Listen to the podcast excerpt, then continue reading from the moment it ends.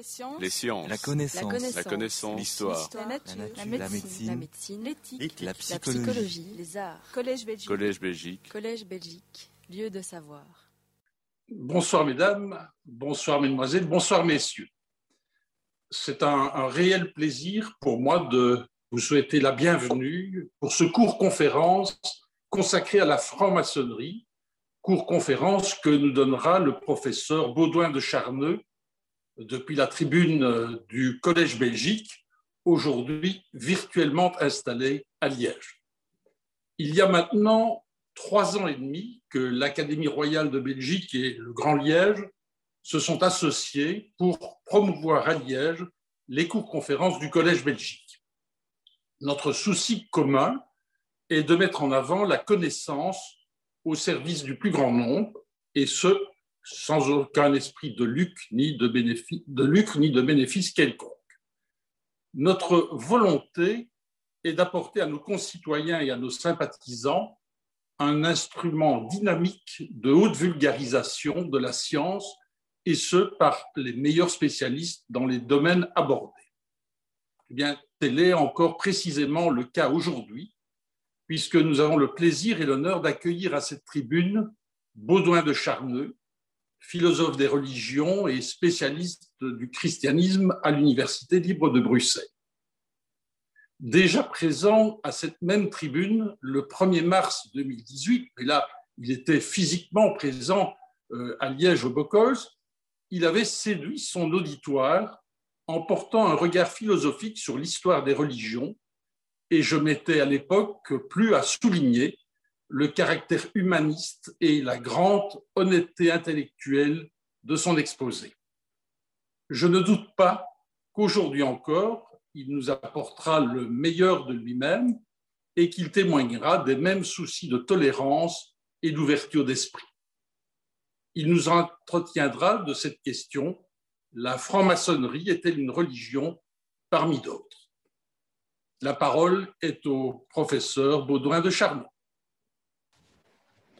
Monsieur le gouverneur, euh, mesdames, mesdemoiselles, messieurs, tout d'abord, je tiens à vous remercier et au travers de votre personne, le Collège Belgique, euh, le professeur euh, Jean Leclerc, bien sûr, euh, mais aussi euh, tous ceux qui travaillent au sein du Collège Belgique, pour cette invitation prestigieuse combinée entre le Grand Liège et le Collège Belgique.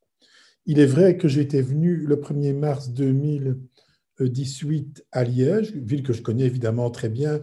Mon nom n'est pas euh, totalement étranger à la principauté, euh, puisque Charneux est une des communes euh, qui fait partie de la province de Liège.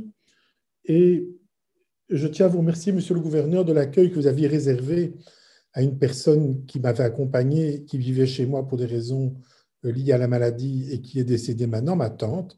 Elle avait été particulièrement honorée en tant que liégeoise et enseignante dans votre belle principauté euh, de vous rencontrer et surtout de l'accueil que vous lui avez euh, réservé. Et au travers aussi de votre personne, je tiens à remercier euh, le père Éric de Beuquelard qui est dans l'assistance, un ami qui également à son endroit a été extrêmement bon lors des derniers moments de sa vie. Donc, parfois l'émotion peut se mêler aussi à ce qui est plus ou moins scientifique. Alors, je vais aujourd'hui aborder euh, la franc-maçonnerie, une religion parmi d'autres. Publicité, bien évidemment, un volume qui a été écrit euh, dans la collection dirigée de main de maître par le professeur Jean Leclerc, euh, la collection des presses universitaires de Louvain, Petites empreintes. Très belle collection, je trouve, sur le plan esthétique. Euh, le professeur euh, Jean Leclerc, il donne euh, la parole à des personnes qui, sous la forme d'un essai ou d'une synthèse, proposent un sujet relativement original. Et on dira quand même que traiter de la franc-maçonnerie dans une collection de l'Université de Louvain, ça n'allait pas nécessairement de soi, même si les anciens cuvages sont heureusement loin derrière nous. Mais je salue par là une grande ouverture d'esprit et euh, surtout le plaisir que j'ai eu à travailler avec euh, les presses universitaires de Louvain. Le titre provocateur. La franc-maçonnerie, religion parmi d'autres, comme je le fais souvent euh, au début où je rédigeais ce petit texte, j'ai sous la forme d'un ballon d'essai fait une ou deux conférences au sein notamment de la laïcité. Je me souviens d'une conférence à, à, la maison laïque de Binge sur cette thématique. Et je ne vous cache pas que j'ai eu des réactions très directes et frontales, notamment dans le chef de franc-maçon qui estimait que véritablement mon titre était racoleur et provoquant je l'assume. Première question qu'on me pose donc d'ordinaire quand je fais cet exposé, êtes-vous franc-maçon? Et la réponse est oui. Donc voilà, tout le monde le sait, nous sommes entre nous, je peux vous parler librement. Vous savez aussi, comme on le disait en 68, d'où je parle, c'est pas sûr, mais enfin, c'est comme ça. Et donc, euh, vous verrez que je ne suis pas nécessairement objectif quand je traite d'un sujet comme celui-là. En outre, comment parler de la franc-maçonnerie sans être franc-maçon? Ceci est possible point de vue historique, point de vue sociologique, point de vue de, l'histoire des idées, que sais-je encore. Mais à partir du moment où vous posez une question comme la franc-maçonnerie, une religion parmi d'autres, ben, il serait certainement bien impertinent d'aborder si l'on n'est pas maçon soi-même, car par définition, cette société secrète, disent certains, discrète, disent les maçons, n'accepte pas en son sein des personnes qui ne font pas partie de l'illustre confrérie. Donc, on est presque condamné à parler de l'intérieur. Qui dit parler de l'intérieur dit certainement en partie, ben, du point de vue universitaire, en tout cas, déformer l'objet de pensée euh, qui est celui que l'on traite. Ça doit être dit, je le dis, et ce sera bien peut-être après d'en parler dans euh, les questions. Alors, qu'est-ce que j'ai voulu montrer dans ce petit livre? Ben, J'ai tout d'abord voulu faire un panorama de la franc-maçonnerie telle qu'elle est plus ou moins aujourd'hui. Vous savez que la franc-maçonnerie, c'est une vieille dame. Hein. ça date de 1717, la franc-maçonnerie euh, spéculative, qu'on oppose généralement à la franc-maçonnerie opérative, donc ceux des tailleurs de pierre, qui nous remontent alors au cœur du Moyen Âge et qui ont couvert notamment l'Europe occidentale d'une foule de monuments et notamment des édifices sacrés comme les grandes cathédrales gothiques et romanes que nous connaissons bien. Donc, franc-maçonnerie spéculative, 1717, la franc-maçonnerie devient progressivement maintenant une vieille dame avec ses objets encombrants, avec ses héritages pas toujours glorieux, on peut euh, en parler euh, également, avec ses contradictions, et elles sont nombreuses. Donc je voulais brièvement l'évoquer et tenter en quelques mots euh, de la dépeindre, de la décrire, de la typer pour celui qui d'aventure n'en ferait pas partie. Euh, il me semble qu'on peut en un premier temps bah, défendre la thèse que du point de vue euh, spirituel et symbolique, du moins, la franc-maçonnerie moderne, franc-maçonnerie anglaise en un premier temps, anglo-saxonne, c'est-à-dire qui véritablement est fortement ancrée en Angleterre et en Écosse, est une franc-maçonnerie qui tient, qui tire ses origines de la franc-maçonnerie spéculative. Euh, opérative. Pardon. C'est une thèse que les historiens n'aimaient pas il y a encore une quarantaine d'années. Or, des travaux, me semble-t-il, hein, comme ceux de Lambros Koulbaritsis, un ouvrage monumental sur l'histoire de la franc-maçonnerie paru il n'y a pas très longtemps chez Ossien, ont montré qu'il y a bien un lien.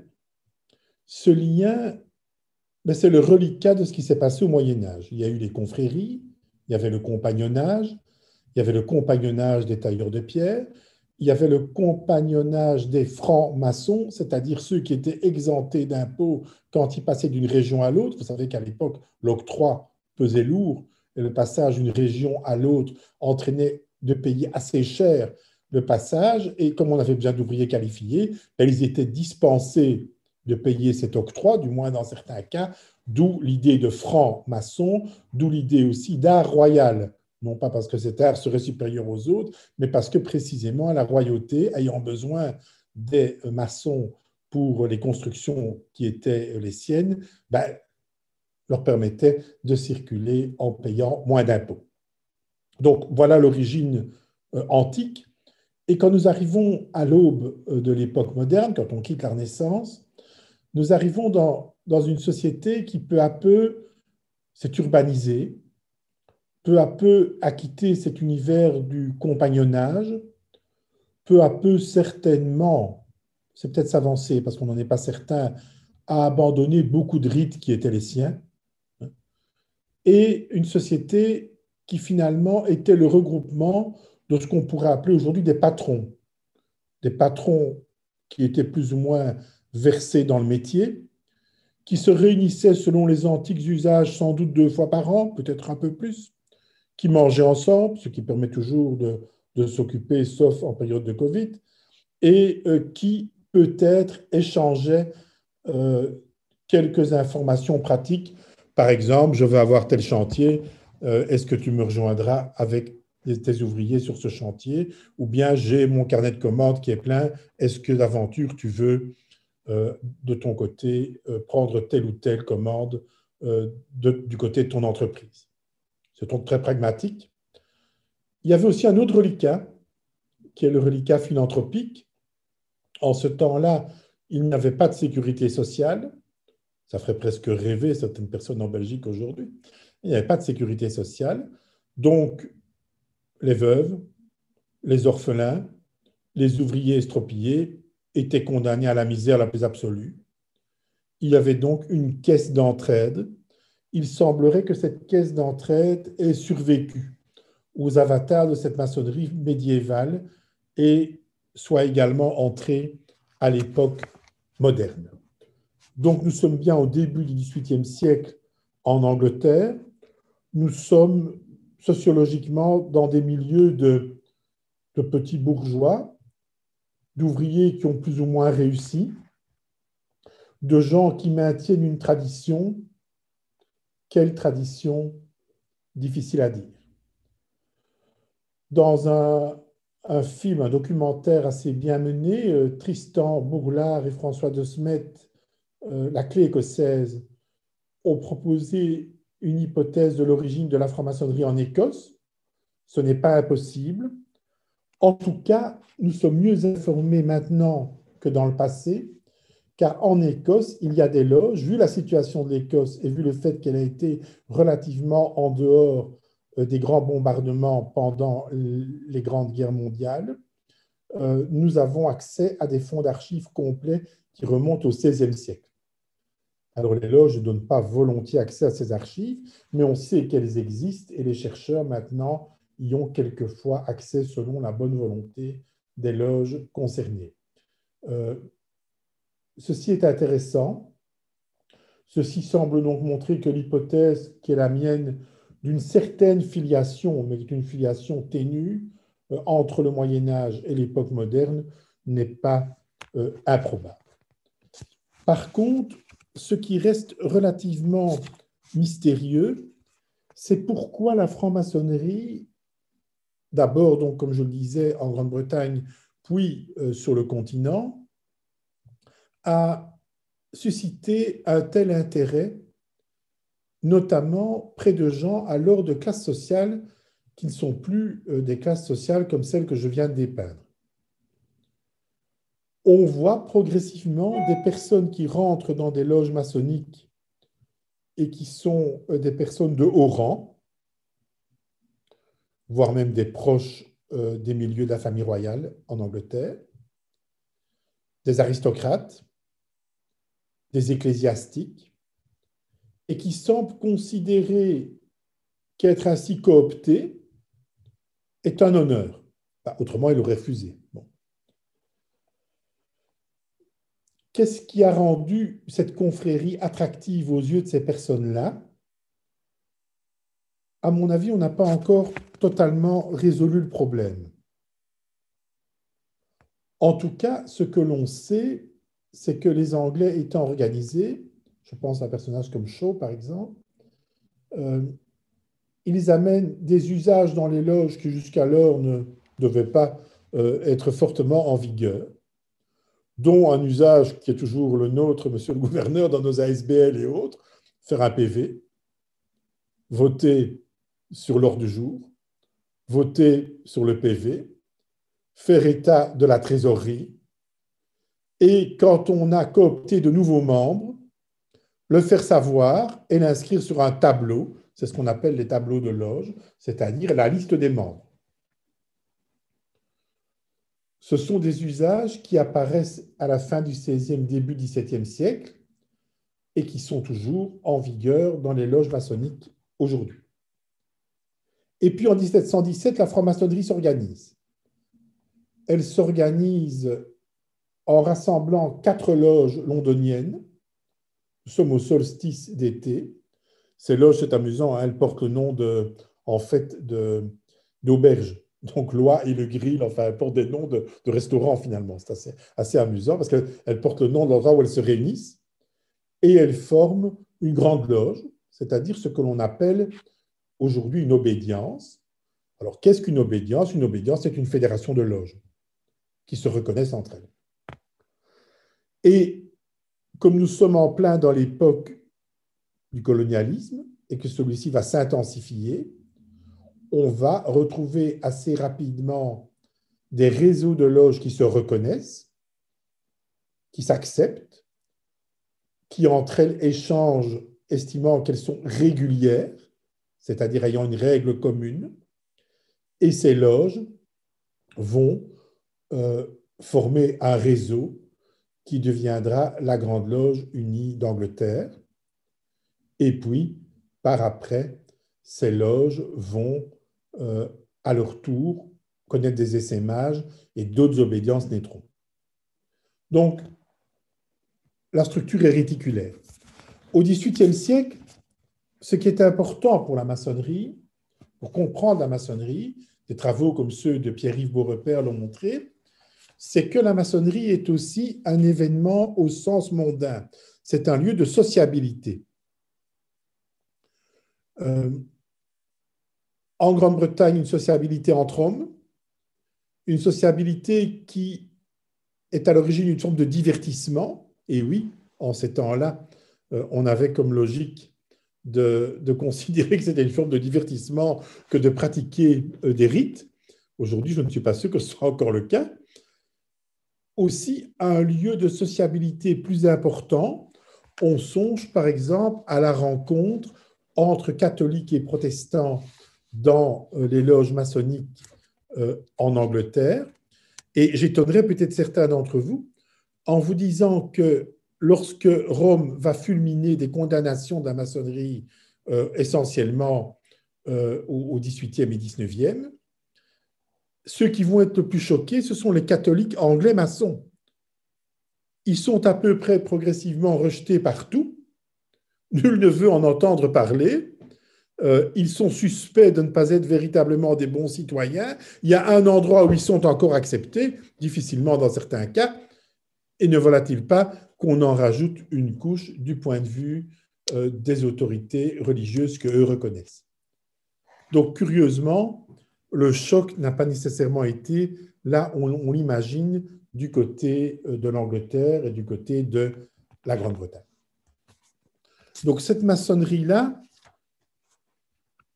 héritière du Moyen Âge, du moins d'un point de vue presque romantique, euh, est aussi une enfant des Lumières.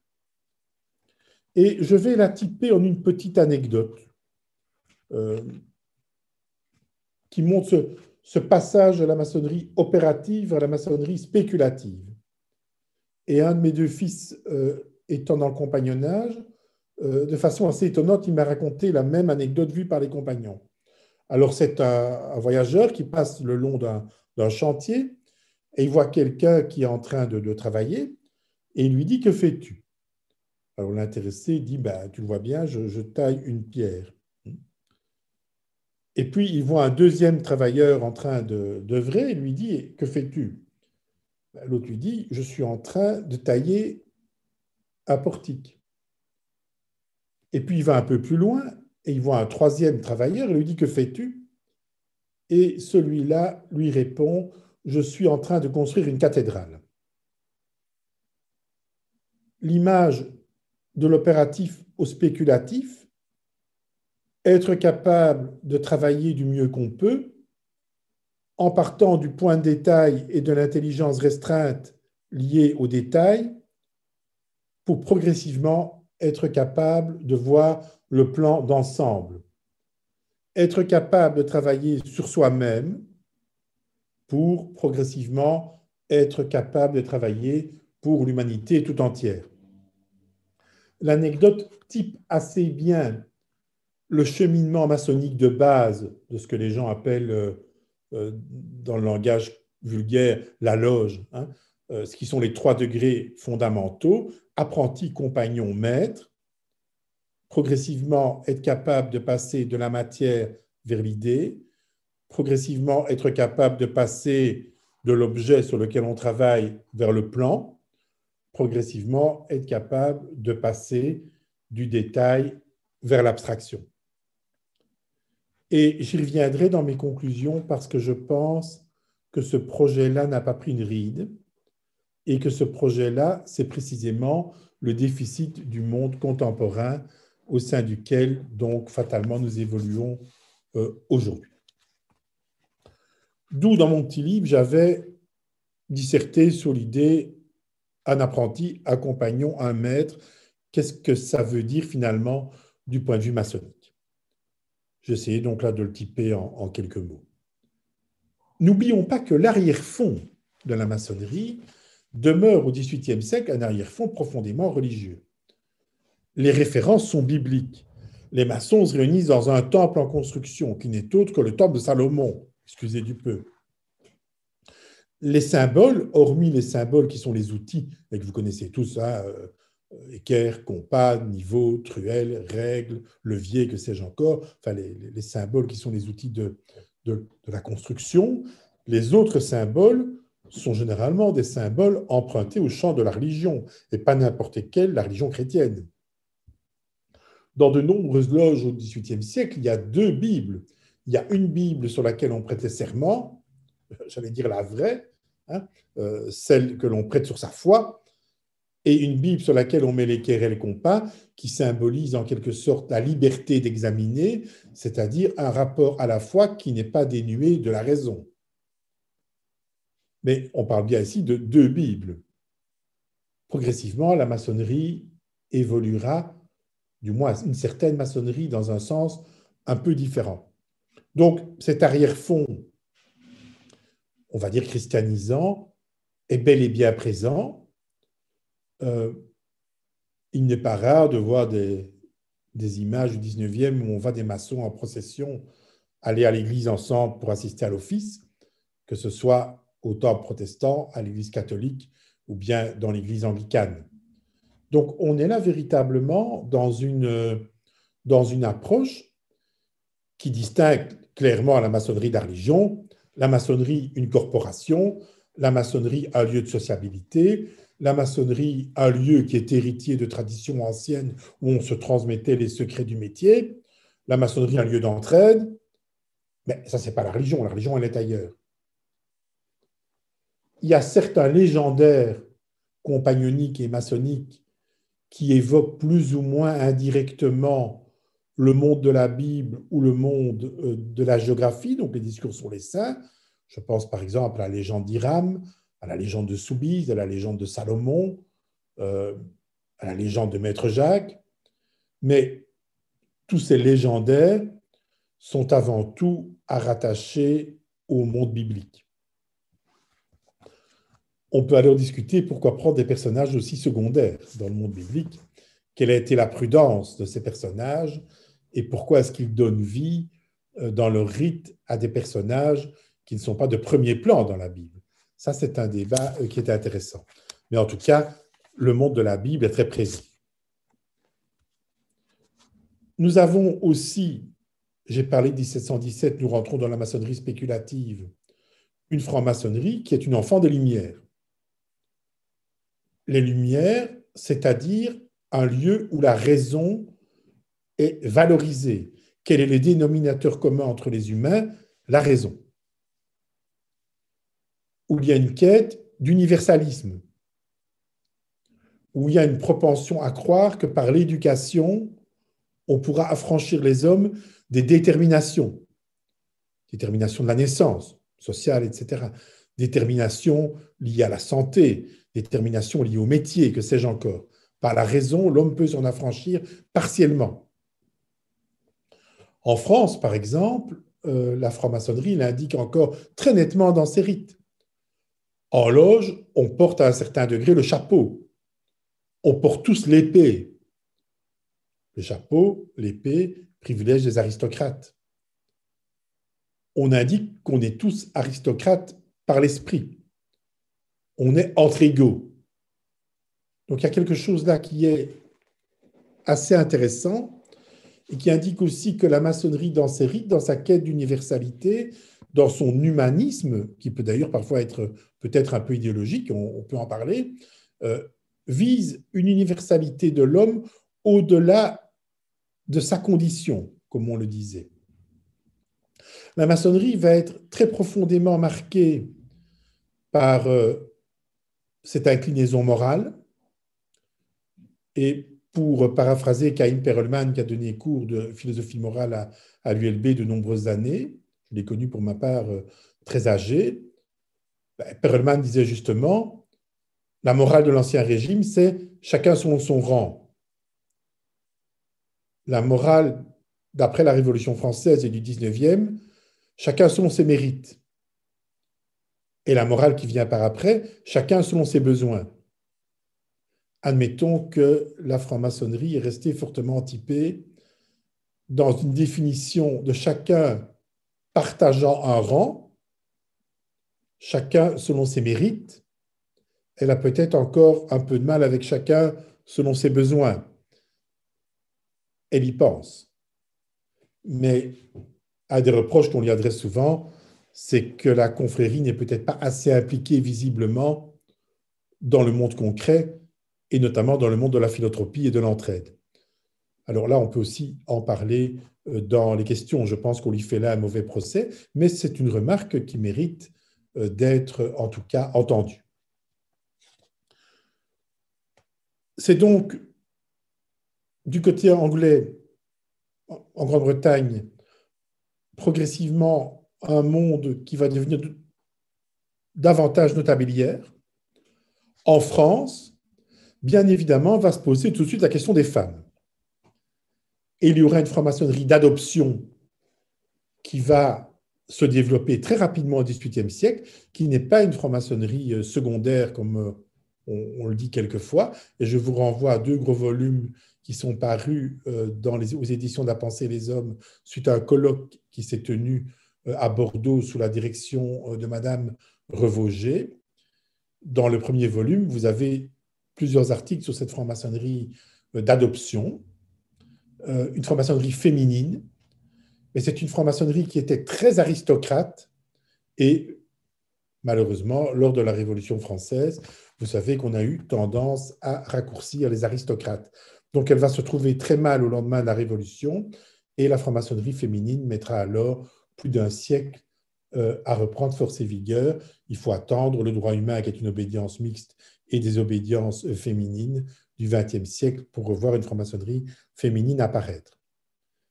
Tout ça est typé magnifiquement par un jésuite qui s'appelle Ferrer Benimeli, qui a écrit un très beau volume sur les archives secrètes du Vatican concernant la franc-maçonnerie. Alors, si ma mémoire est bonne, je vous raconte quand même l'anecdote parce qu'elle est tout de même bien savoureuse. Euh, il s'agit d'une loge qui se réunit à Valladolid.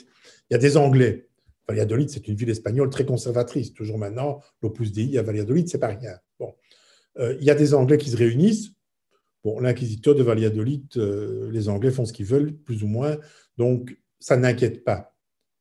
Toutefois, ce qui l'inquiète, c'est qu'il apprend que progressivement des Espagnols fréquentent cette loge. Et il ne sait pas ce que c'est la franc-maçonnerie.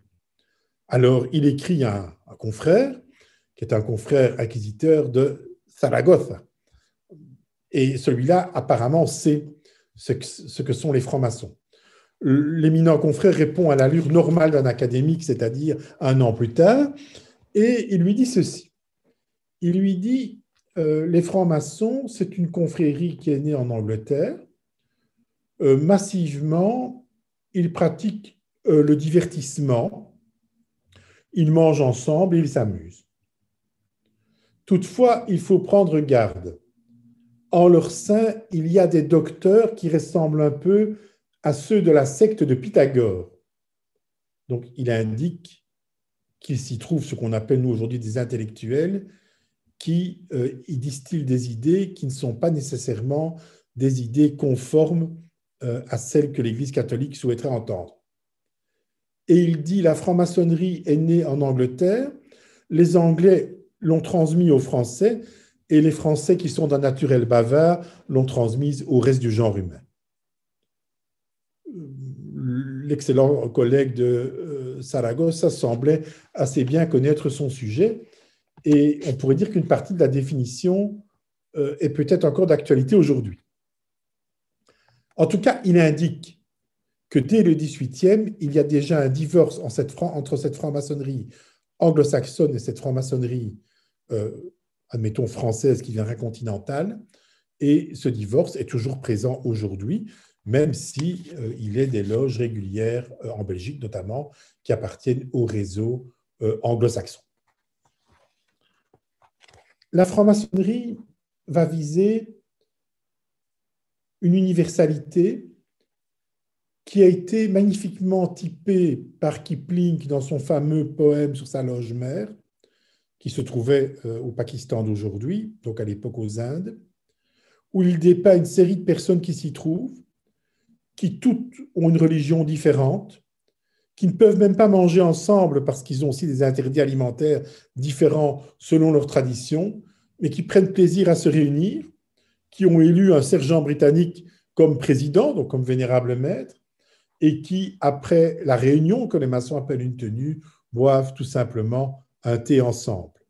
Et euh, Kipling d'étaler dans son poème sa nostalgie par rapport à sa loge mère, donc celle où il a été initié. Ça, c'est la franc-maçonnerie idéale. Mais dans les faits, la franc-maçonnerie deviendra dans certains cas extrêmement typée. En principauté de Liège, à l'époque de Velbruck, elle a un petit côté ecclésiastique. Euh, à Bruxelles, alors que la Belgique est toute jeune, il y a trois loges, une loge d'aristocrates, une loge d'ecclésiastiques, une loge de bourgeois, avec quelques exemples euh, d'aristocrates chez les bourgeois ou d'ecclésiastiques chez les aristocrates, mais très peu. Ils se connaissent, ils échangent des idées, ils se fréquentent, mais les loges restent bien séparées. Donc attention, quand on parle d'une mixité sociale, ce n'est pas nécessairement la mixité sociale telle qu'on l'entend aujourd'hui. Euh, Jean-Philippe Schreiber et Luc de Fontaine ont écrit un très bon livre sur le, judaïsme et la franc-maçonnerie. Ils ont indiqué plusieurs loges qui, au 19e encore, interdisent aux juifs d'en faire partie. Si vous êtes juif, on vous aiguille vers une autre loge.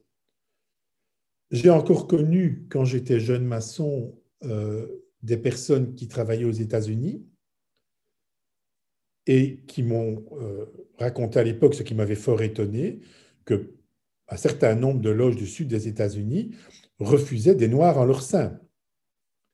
Et il faut attendre à peine il y a dix ans pour que certaines d'entre elles, entre guillemets, s'ouvrent. Finalement, ce sont des clubs privés. Il y avait une franc-maçonnerie Prince Hall, du nom du premier noir américain, dit-on, initié, qui regroupait massivement donc les Noirs qui n'avaient pas accès dans ces grandes loges entre guillemets nationales là, puisque nous parlons bon, d'une fédération, hein, bon, euh, fédérale, euh, aux loges fréquentées par les Blancs. Avec même dans le chef de cette personne que j'ai bien connue, des menaces des personnes qui appartenaient à des loges dites blanches, parce qu'on savait qu'ils fréquentaient un atelier, une loge où il y avait des Noirs. Donc, quand on dépeint la franc-maçonnerie comme le lieu de la tolérance, le lieu d'ouverture d'esprit, le lieu du libre examen, euh, il faut un peu se calmer. Mais jusque-là, je vous dépeins une sociabilité. Pourquoi est-ce que j'ose parler de religion alors? Eh bien, j'ose parler de religion parce que, vu de l'extérieur, si vous prenez une photo, il y en a, une loge maçonnique, rien ne vous indique tellement que vous n'êtes pas dans un temple protestant. Pire, histoire de faire monter quelques francs-maçons au cocotier dans une assemblée de scientologues, ou même euh, au sein d'une confrérie euh, catholique qui aurait intégré des laïcs, je pense à l'Opus Dei par exemple, un tiers-ordre. Pourquoi? Mais on y trouve trois composants, le rite, le symbole, le mythe. Alors plutôt que de vous donner cours sur ces trois notions, j'en brûle d'envie, hein, euh, mais monsieur le gouverneur est en train de frémir à l'idée que je puisse le faire, je vais raconter une anecdote. Alors, j'étais euh, jeune père de famille, me voilà dans ma petite ville Genappe. Bon, mon fils a trois ans, donc autant dire aujourd'hui l'âge de raison. Bientôt, trois ans, ce sera un électeur parmi d'autres. Et Genappe, ce sont des génies. Euh, les boulangers ferment tous le lundi, comme ça, ils ne se font pas concurrence. Donc, si vous avez besoin d'un pain le lundi, bon voyage. C'est précisément ce voyage que j'entreprends et je décide de traverser pédestrement ma ville pour aller à la seule boulangerie ouverte et il y a un petit chemin. Et nous passons tous les deux devant l'église, mon fils de trois ans qui me tient par la main et moi. Et il me dit en passant devant l'église, on n'entre pas. Je lui dis, tu vas, tu vas à l'église, toi? Il dit oui. Ah bon? Dit oui, avec qui Avec mamie. Ah, c'est ma mère. Ma mère est espagnole, elle habite la rue à côté. Euh, Espagnols et catholiques, ça va quand même souvent ensemble. J'ai coutume de dire, les Espagnols sont des gens extrêmement tolérants. C'est les plus tolérants de la Terre. À condition qu'on soit catholique et espagnol, on n'a aucun problème avec eux. Et donc, dans ce cas précis, euh, je découvre qu'elle rentrait avec lui euh, dans l'église, mettre une bougie régulièrement, ce qui est très bien d'ailleurs, je n'ai rien à dire là-dessus. Chacun ses rythmes, n'est-ce pas? C'est pas plus stupide que tourner autour d'autres bougies dans une loge. Et me voilà rentré dans l'église. Alors il me dit, ici tu dois te taire. Ça, c'est pas un luxe quand vous avez un père philosophe. Bon. Euh, il me dit, tu peux pas courir partout. Ça, par contre, je voyais plus ou moins bien qui euh, lui avait dit et je pas, j'étais pas concerné. Alors il m'amène devant une grotte en papier mâché avec une idole en plâtre au milieu, à savoir ce qui semblerait être euh, la Vierge Marie et la grotte de Lourdes. Il prend un air un peu recueilli, il allume une bougie, il la met, il reprend un air un peu recueilli et nous sortons. Et comme l'usage de la parole euh, m'était permis à cet endroit, je lui dis, mais au fond, pourquoi tu fais ça? Alors il m'explique, il me dit, je fais ça pour Papy. Papy, c'est mon père, qui est décédé quand j'avais 17 ans, donc il n'a pas connu fatalement. Et il, euh, il m'explique que donc, quand il va là avec ma mère, c'est pour ça, c'est en mémoire de mon père. Mon père, évidemment, avec le temps, euh, est devenu un personnage important dans les imaginaires familiaux. Euh, il a inventé la roue, il a inventé l'écriture, enfin bref, c'est devenu un, héros éponyme. Et puis je lui dis, et pourquoi faire cela? Il me dit, mais parce que papy, il est au ciel avec Dieu, Jésus, Marie, et il commence à me parler d'un lapin aussi qu'il avait eu, euh, qui est avec eux aussi. Et c'est très intéressant parce que ça peut sembler très naïf, mais ça rejoint tout à fait Lévi-Strauss, la plasticité du mythe. Euh, le lapin, ça avait été la découverte de la mort. Mon père, c'est le grand absent, le, mort par excellence de la famille. Et tout d'un coup, la mort du lapin fait sens par rapport à l'autre histoire. Donc il y a une plasticité dans l'oralité euh, qui est intéressante. Mais que fait-il cet enfant? Première étape, il pratique un rite. Il n'est pas incongru pour un enfant catholique d'entrer dans une église et d'allumer une bougie. C'est bien un rite, ça rompt avec les habitudes, la praxis quotidienne. Un enfant d'habitude ne joue pas avec du feu. Et puis, ce n'est pas à cet endroit-là. C'est bien quelque chose de tout à fait spécifique et de particulier. La définition du rite, c'est un geste juste que l'on fait à un bon moment et qui est reconnu comme tel par une collectivité donnée. Deuxième étape, il mobilise un symbole, la bougie. La bougie, en l'occurrence, représente l'absent, mon père, qui est rendu coprésent dans le visible espace d'un moment. Et le symbole en question dit deux choses. Elle dit on pense à toi, donc il y a une cristallisation de l'affectif et de l'émotif. Elle dit nous pensons à toi, nous sommes contents de penser à toi et d'avoir l'espace de ce moment une coprésence avec toi, et on sait ton importance. Elle dit aussi tu es bien là où tu es, ne revient pas nous hanter. Dans notre culture, nous n'aimons pas trop les goules, les loups-garous, les spectres euh, et, autres vampires. Euh, non, euh, les morts sont bien là où ils sont, c'est-à-dire dans des cimetières avec des murs autour, des fois où ils auraient l'idée de s'enfuir. Et de l'autre côté, nous reconnaissons bien leur valeur par ce rite. Donc la bougie, le symbole. Et puis, qu'est-ce qu'il me raconte en sortant? Eh bien, le mythe alors c'est au sens technique ici, bah, fondateur de, la, tradition catholique vue, relue et corrigée par ma mère en quelques phrases, le ciel, Dieu, Jésus, euh, Marie, et puis brusquement apparaît le lapin. euh, ben, le lapin, parce que le lapin est mort, il a été très triste, et, ça fait sens aussi, cette mort, par rapport à la mort d'un être cher qu'il n'a pas connu. Mythe, symbole, rite. Ce sont les structures fondamentales de ce que nous appelons le religieux.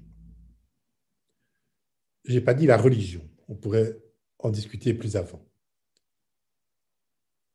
Or, les francs-maçons pratiquent des rites, c'est bien ce qu'on dit, des rites secrets, mon Dieu, hein, qu'elle a fait, mobilisent des symboles, j'en ai évoqué tout à l'heure, ne sont que les symboles de la construction, et développent des mythes. J'ai évoqué notamment le, mythe d'Iram, donc développe un légendaire qui donne sens à leur déambulation rituelique et aux symboles qu'ils mettent en, en scène dans euh, leurs travaux.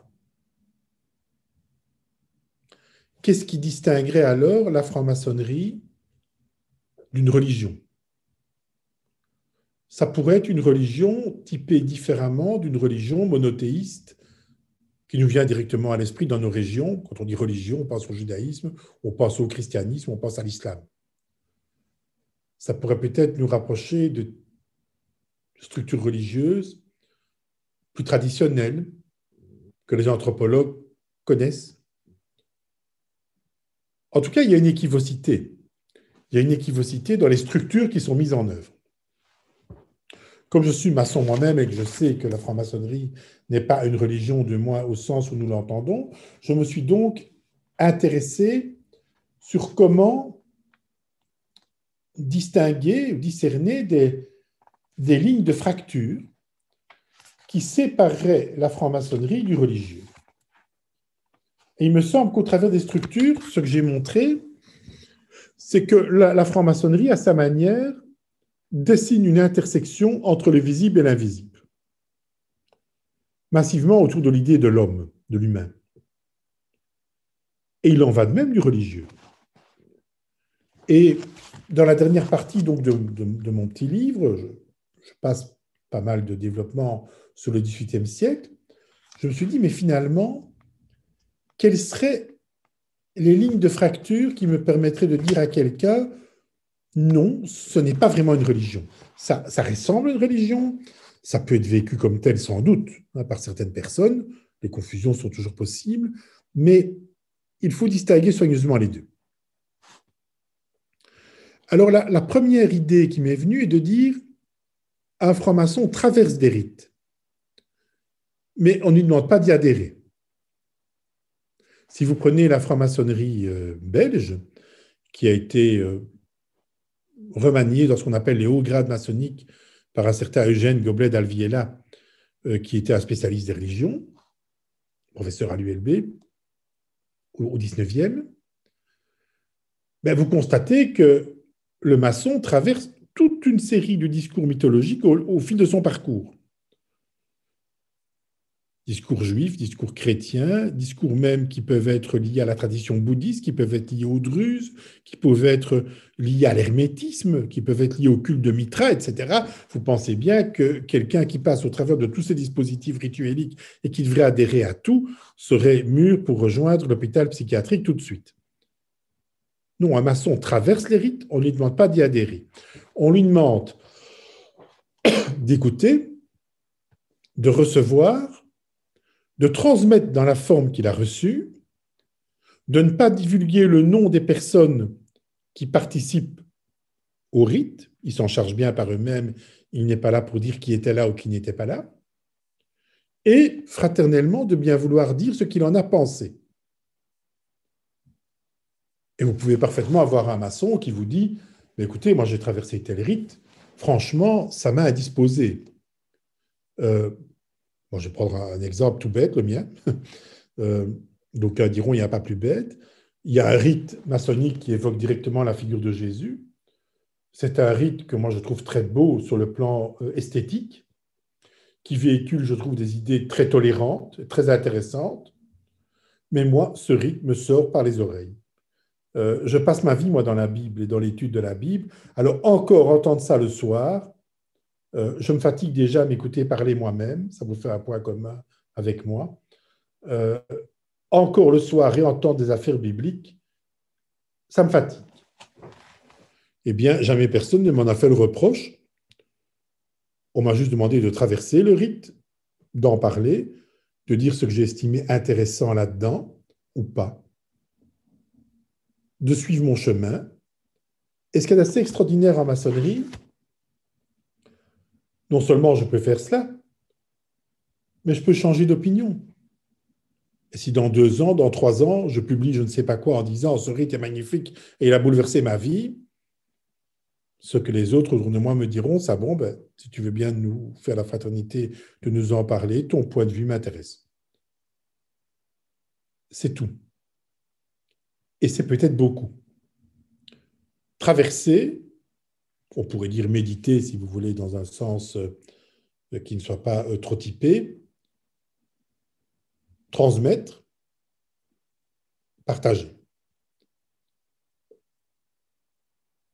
On, voit comment déjà par rapport aux religions, on est en train de se détacher. Ce n'est pas le même processus.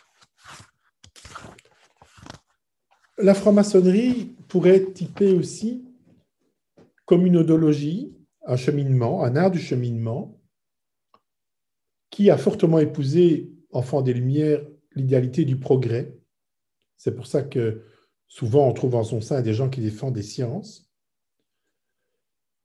La franc-maçonnerie donne davantage de valeur au fait de cheminer qu'au fait d'arriver. Euh, la comparaison que j'aime bien, c'est, admettons, vous allez à Saint-Jacques de Compostelle, vous vous mettez en marche, vous allez vers Saint-Jacques, un des objectifs de milliers, de millions de pèlerins, ça a été se rapprocher des reliques de Jacques à Compostelle. Et à un moment donné, éprouver une forme de proximité avec le saint. Et au travers d'une forme de souffrance, d'épreuve, raffermir cette proximité. Et vous pouvez aussi aller à Compostelle, non pas parce que vous avez envie d'arriver à la basilique Saint-Jacques de Compostelle, vous aussi aller à Compostelle parce que vous estimez que c'est intéressant de faire un chemin de ce type. C'est donc moins la finalité qui vous intéresse que le cheminement lui-même. La franc-maçonnerie est très fort articulée sur l'idée du cheminement. c'est le compagnonnage, hein, donc l'idée du cheminement.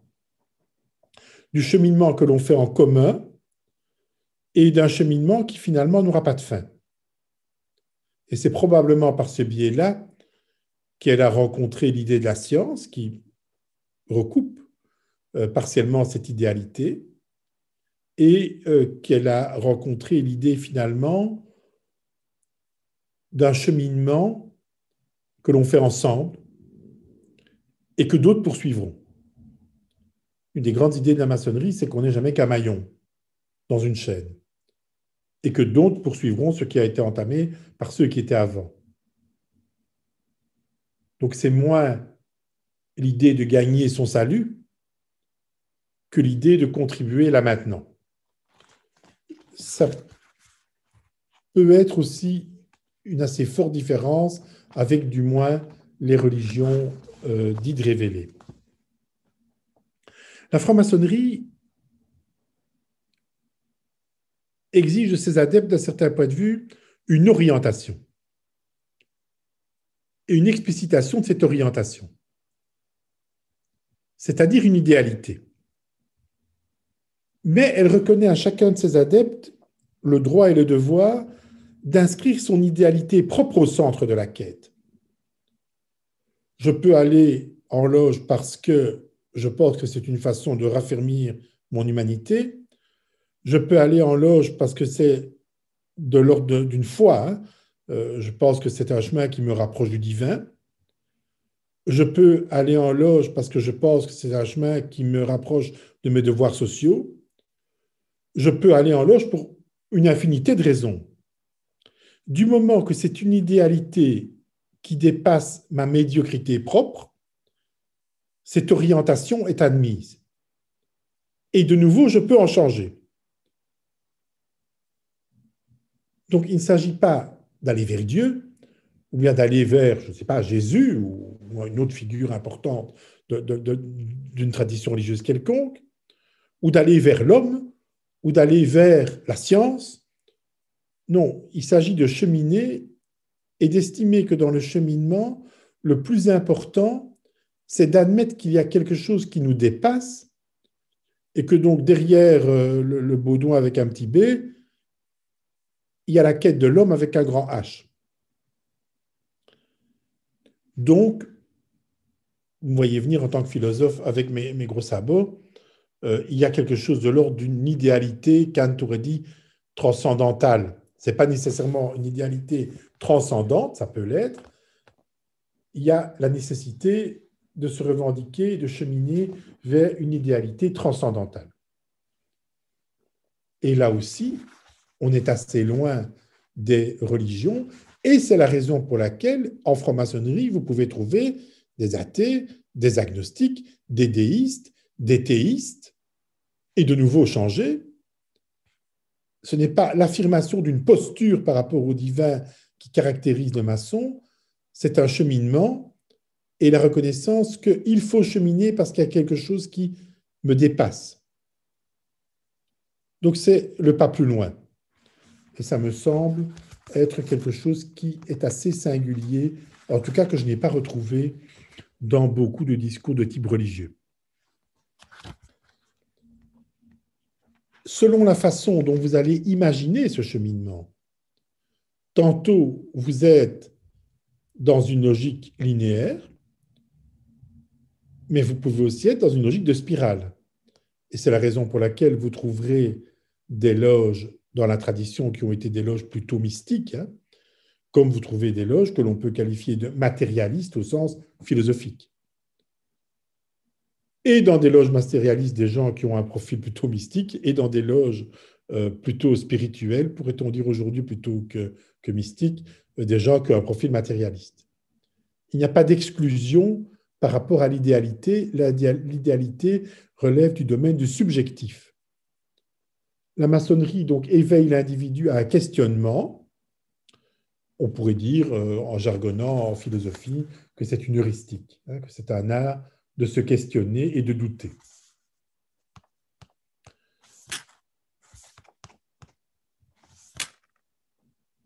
Enfin, la maçonnerie, c'est un cheminement parmi d'autres. Il n'y a pas une idée en maçonnerie qui serait euh, hors de la maçonnerie, pas de salut. Il n'y avait pas de question du salut. C'est un cheminement parmi d'autres, c'est une voie parmi d'autres. Je prenais l'exemple tout à l'heure, je disais, un maçon traverse les rites, on ne lui demande pas d'y adhérer.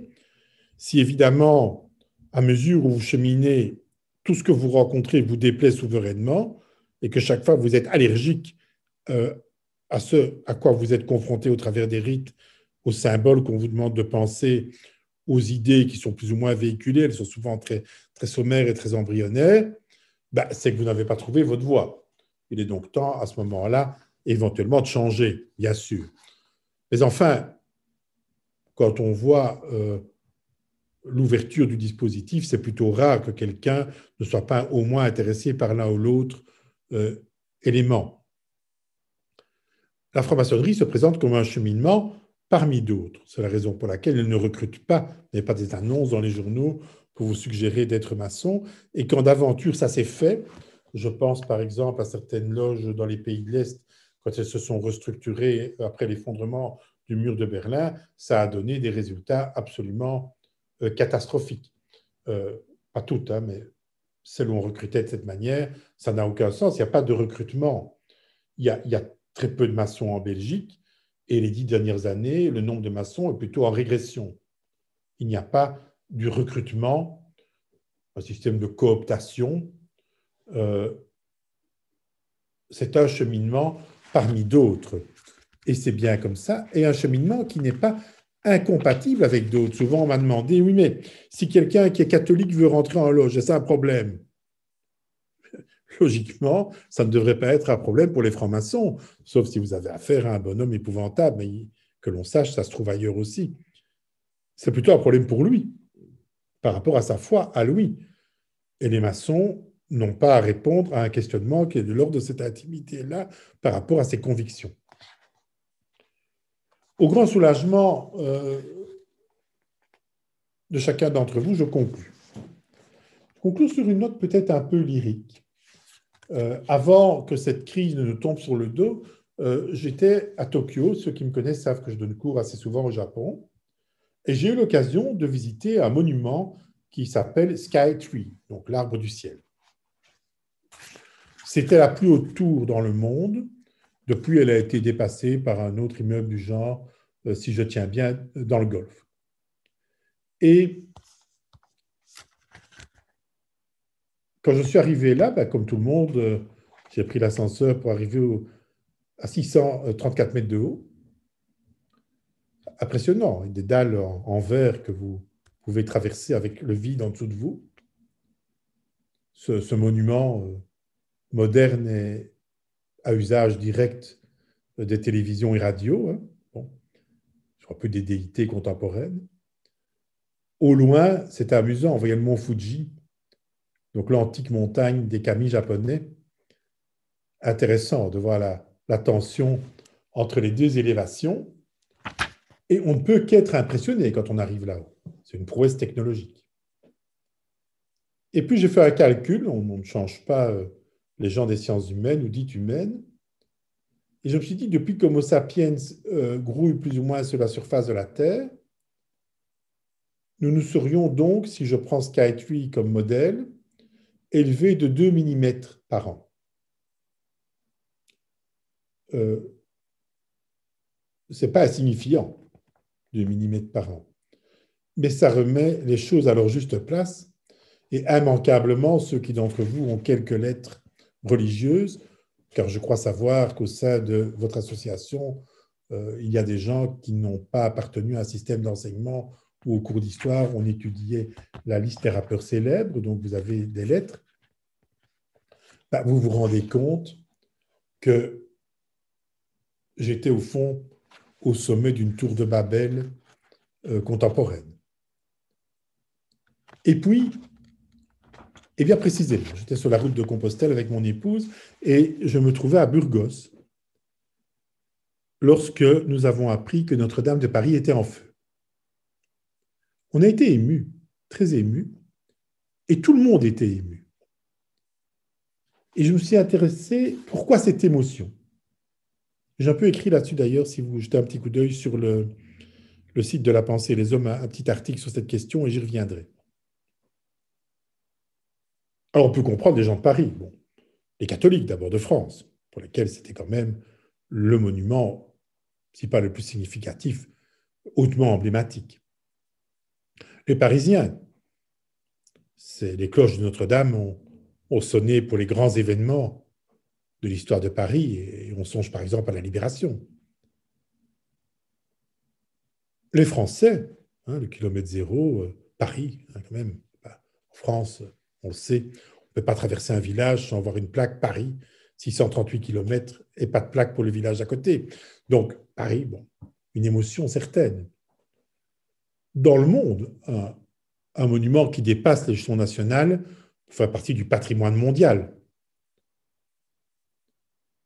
Mais tout de même, j'ai vu s'effondrer les Twin Towers, comme certains d'entre vous. Euh, j'ai vu sauter les Bouddhas euh, afghans sous les coups des, des, talibans ou détruire la ville de Palmyre. Bon, comme intellectuel, j'en souffre beaucoup, et pourquoi est-ce que Notre-Dame m'a créé une telle émotion? Alors on peut dire, c'est parce que très lointainement, vous êtes d'un horizon chrétien, et donc c'est quand même un peu de vous qui brûlait. Ça peut être une réponse, mais je voyais des personnes euh, d'origine religieuse juive, musulmane, etc., qui avaient la même émotion. Euh, c'était très marquant, je trouvais.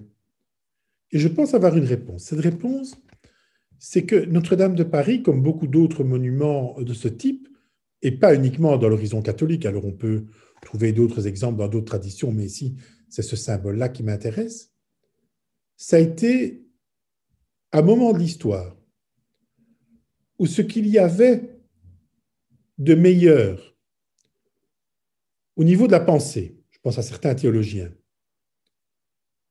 au niveau de l'art de savoir-faire, je pense à ces constructeurs, se sont conjugués et ont créé de façon éphémère une forme d'unité qui a cristallisé, au fond, les aspirations d'un peuple. C'est ce que Hugo avait très magnifiquement euh, sublimé dans son Notre-Dame de Paris.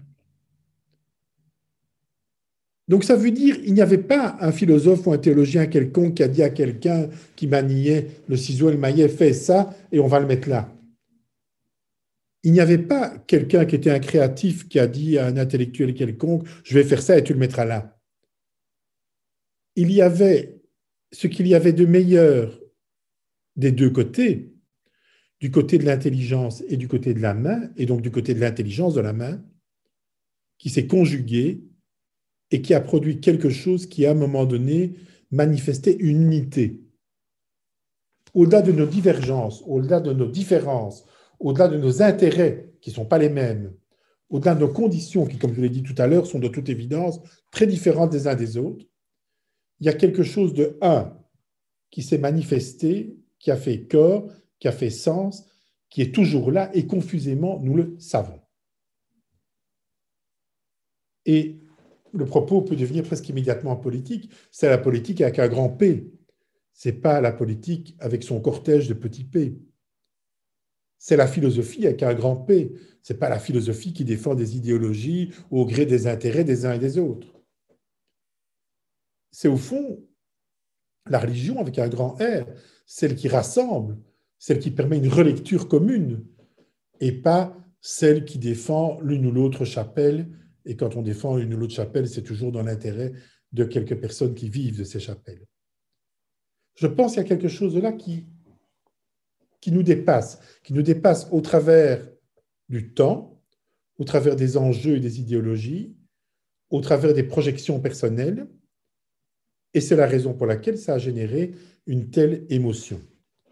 Je pense donc pouvoir dire que ça a été en partie l'héritage de ces confréries du passé, qu'après ça, on a revisité ça du point de vue euh, intellectuel, tantôt dans l'ordre du divertissement, tantôt dans l'ordre de la spéculation, tantôt dans, des buts peut-être moins honorables. Hein. Il y a la volonté de puissance aussi qui existe. Mais ce témoignage du passé et son actualité nous indiquent que c'est possible. Et plus que jamais, et je conclue là-dessus, dans cette crise où ceci est une pauvre tentative de reliance entre nous. Je pense que si nous avons les yeux fixés sur cette possibilité, si nous sommes capables de nous dire, nous les humains, nous sommes capables de ça. Nous les humains, nous sommes capables d'aller au-delà de nos divergences. Nous les humains, nous sommes capables d'écarter ceux qui veulent nous diviser pour nous unir dans les moments les plus importants, pour dépasser ces épreuves et pour ensemble faire ce qu'ont fait ces constructeurs, laisser une trace. C'est ça un constructeur, c'est quelqu'un qui laisse une trace. Si vous laissez une trace, vous la soumettez à la critique. Certains aiment, certains n'aiment pas. Vous devez en répondre. Et il n'y a pas de progrès sans ce cheminement-là.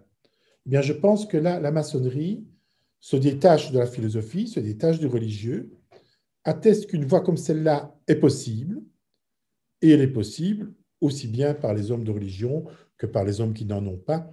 Elle se confond avec, me semble-t-il, l'aspiration de la majorité des êtres humains quand ils ont une certaine forme d'authenticité par rapport à eux-mêmes. Il n'y a pas beaucoup d'êtres humains qui, confusément, n'aspirent à cela. Donc au moins la question est posée. La franc-maçonnerie n'est pas une religion. Elle se coule dans des formes qui ressemblent aux religieux. Elle pose des questions sur le religieux, elle pose des questions sur le philosophique, et fort heureusement, les religions et la philosophie lui posent à leur tour des questions. Elle n'est pas un monde de perfection, elle est un monde d'interrogation, mais je pense que cette interrogation-là, et je pèse un peu mes mots là-dessus, fait partie, au fond, du patrimoine de l'humanité. Elle n'est pas la propriété des francs-maçons. Elle est le fruit d'une évolution, d'une complexité, et j'ai eu beaucoup de plaisir à la partager avec vous euh, ce soir. Merci de votre attention. Euh, Monsieur le Président. Mon rôle n'est en aucun cas de faire ou d'essayer de refaire une conférence. J'ai passé, comme je l'imagine, tous nos auditeurs, euh, chers professeurs, un, magnifique moment euh, que vous avez si bien présenté la maçonnerie. Vous avez fait preuve, je dirais, tout au long de votre exposé d'une clarté remarquable où l'on cerne aussi non seulement le maçon qui connaît bien son sujet, mais le professeur qui sait bien toucher aussi ses élèves, ses étudiants, son auditoire. Je dirais que ce soit sur les origines de la maçonnerie, que ce soit sur son développement, son histoire, ses fondements, toujours le mot qu'il faut dans des termes simples et tout à fait compréhensibles. Ça ne nous empêche pas d'ailleurs de... J'ai beaucoup retenu et apprécié personnellement celle où vous étiez avec votre enfant de trois ans dans l'église et c'était une façon tout à fait euh, agréable, sympathique de nous présenter les rites, les symboles et les mythes euh, qui, fondent, qui sont les fondements des religions et euh, au départ de ceux-ci d'exposer quelles peuvent être les différences ou les points communs avec euh, la franc-maçonnerie. Vous n'avez pas non plus, et c'est aussi une qualité que je voulais souligner, vous n'avez pas eu de tabou et vous n'avez pas eu de faux fuyant. C'est très directement, vous avez évoqué les problèmes qui pouvaient se poser parfois parce que les classes sociales n'étaient pas normalement représentées, ou bien parce que l'équilibre homme-femme pouvait poser problème, ou encore parce que euh, vous aviez conscience qu'il y avait des, lobbies et que ceci n'était pas toujours euh, tout à fait positif. Mais au-delà de, tout cela, et encore ce qui, m'a plus frappé vraiment, c'est la profondeur avec laquelle vous avez évidemment abordé ce sujet. Euh, je l'ai dit très simplement, très clairement, mais avec beaucoup de profondeur, nous expliquer cette traversée, ce chemin que tout maçon euh, doit effectuer ce chemin, ce cheminement, ce mot que vous avez utilisé des, tas de fois, mais qui témoigne, je crois, très bien de, cette démarche philosophique et, intellectuelle euh, ou sociale qui euh, accompagne le, maçon dans, son, trajet, dans son parcours, euh, l'art de, douter, de se questionner.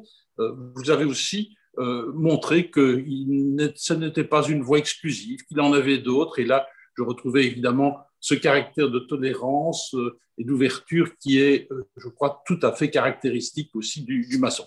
Très curieusement, le mot tolérance, vous l'avez pratiquement, je crois, cité une fois ou deux au grand maximum, euh, mais je dirais tout votre propos était tellement tolérant que vous n'aviez pas besoin de le citer, vous le faisiez par une démonstration tout à fait éclatante. Alors, Merci, merci. On pourrait encore parler, mais j'ai dit, je sais pas moi de refaire la conférence, je la ferai beaucoup moins bien.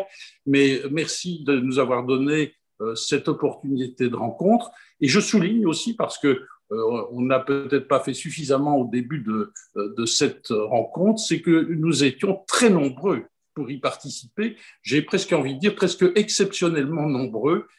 Ça nous fait plaisir à la fois aux membres je l'imagine, de l'Académie euh, et euh, du Collège Belgique, mais je peux vous dire aussi que le Grand Liège est très heureux de pouvoir continuer ce type de contact dans une période qui est difficile pour tout le monde, où nous ne pouvons plus rencontrer euh, nos membres, mais où nous avons quand même, par visioconférence, l'occasion de témoigner de notre volonté de poursuivre et d'être aussi, nous, dans un cheminement différent, certes, mais qui est celui qui nous conduit à aussi montrer que nous aimons Liège, ce qui s'y fait, ce qui s'y veille, euh, et, de montrer aussi que, euh, on l'a rappelé d'ailleurs, que l'époque de Velbruck a été une période, je crois, importante aussi euh, pour la franc-maçonnerie à Liège et peut-être dans l'histoire de la maçonnerie elle-même. Voilà, merci à tous, bonne fin de soirée.